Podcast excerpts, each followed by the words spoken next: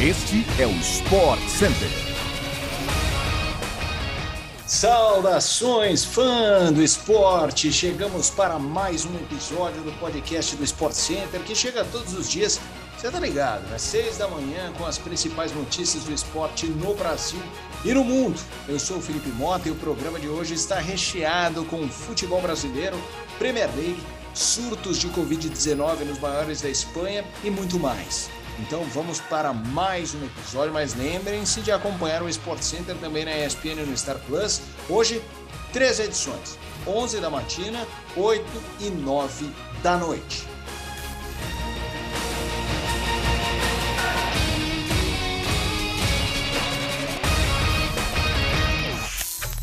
Notícia importante das últimas horas: o Flamengo anunciou ontem a contratação do técnico Paulo Souza. O clube da Gávea já tinha acertado com o treinador no início desta semana, mas estava no aguardo da liberação da seleção polonesa, que aconteceu ontem. Souza pagou multa rescisória do contrato com a Federação da Polônia, cerca de 2 milhões de reais, e agora tem vínculo com o clube carioca válido pelas próximas duas temporadas. Paulo Souza acumula experiência por clubes ingleses como o Queen's Park Rangers e o Leicester, além do Swansea, do país de Gales. O técnico também tem passagens por Fiorentina e Bordeaux.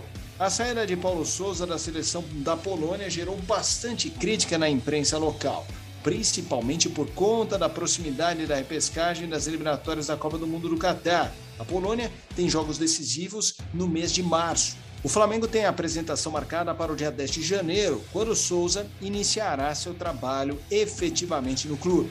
E falando em Flamengo, vale deixar aqui um recado, fã do esporte. Hoje o basquete do time rubro-negro visitará o Cerrado Basquete em partida válida pelo NBB a partir das 8 da noite. O jogo terá transmissão ao vivo pela ESPN no Star Plus. Após a saída de Cuca no comando técnico do Galo, o clube agora busca um novo treinador no mercado e a prioridade é Jorge Jesus, que deixou o Benfica nesta semana.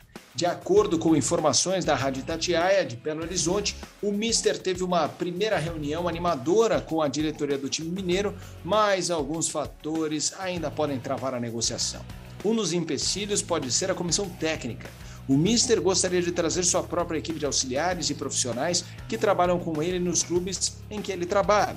O Atlético Mineiro, no entanto, montou uma comissão fixa de auxiliares e não quer abrir mão de alguns profissionais. O fator que pode ser um diferencial a favor do Galo na negociação é a presença de Ricardo Guimarães, ex-presidente do Atlético Mineiro e um dos patrocinadores do clube.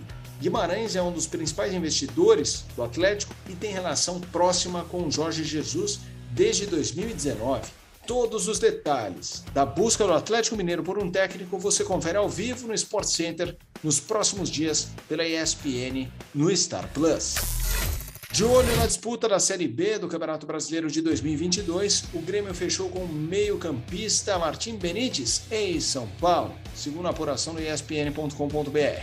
O Imortal deve desembolsar 300 mil dólares, cerca de 1 milhão e 700 mil reais, por um ano de empréstimo o meio-campista tem 100% de seus direitos econômicos ligados ao Independiente da Argentina.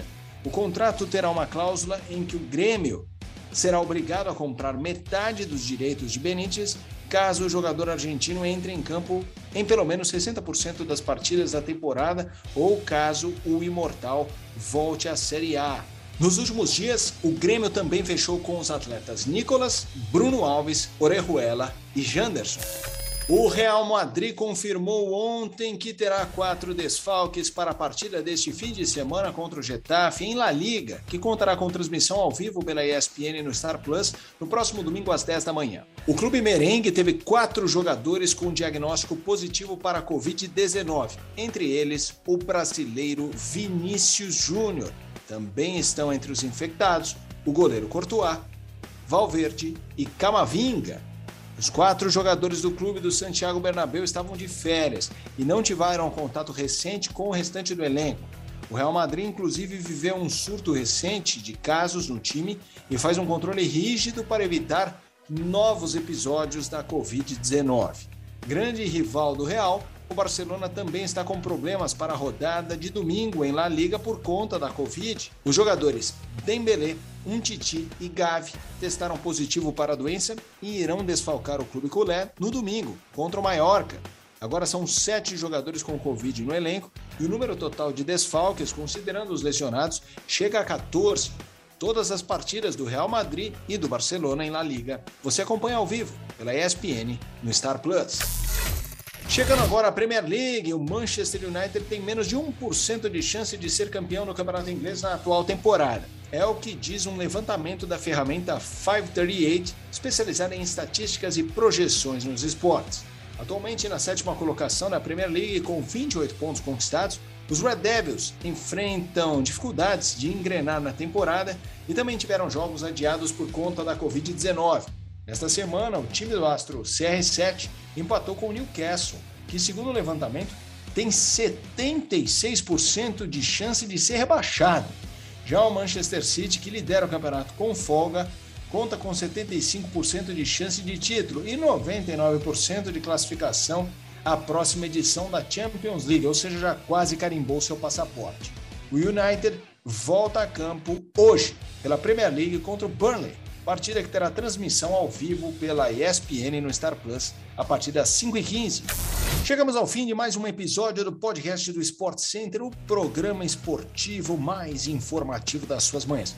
Manhãs de 2021 chegando ao fim, hein? Essa é a penúltima. Espero que vocês tenham um ótimo fim de 2021 já carregando aquela energia positiva para 2022. Não perca nenhum episódio, nós voltamos amanhã às 6 da matina.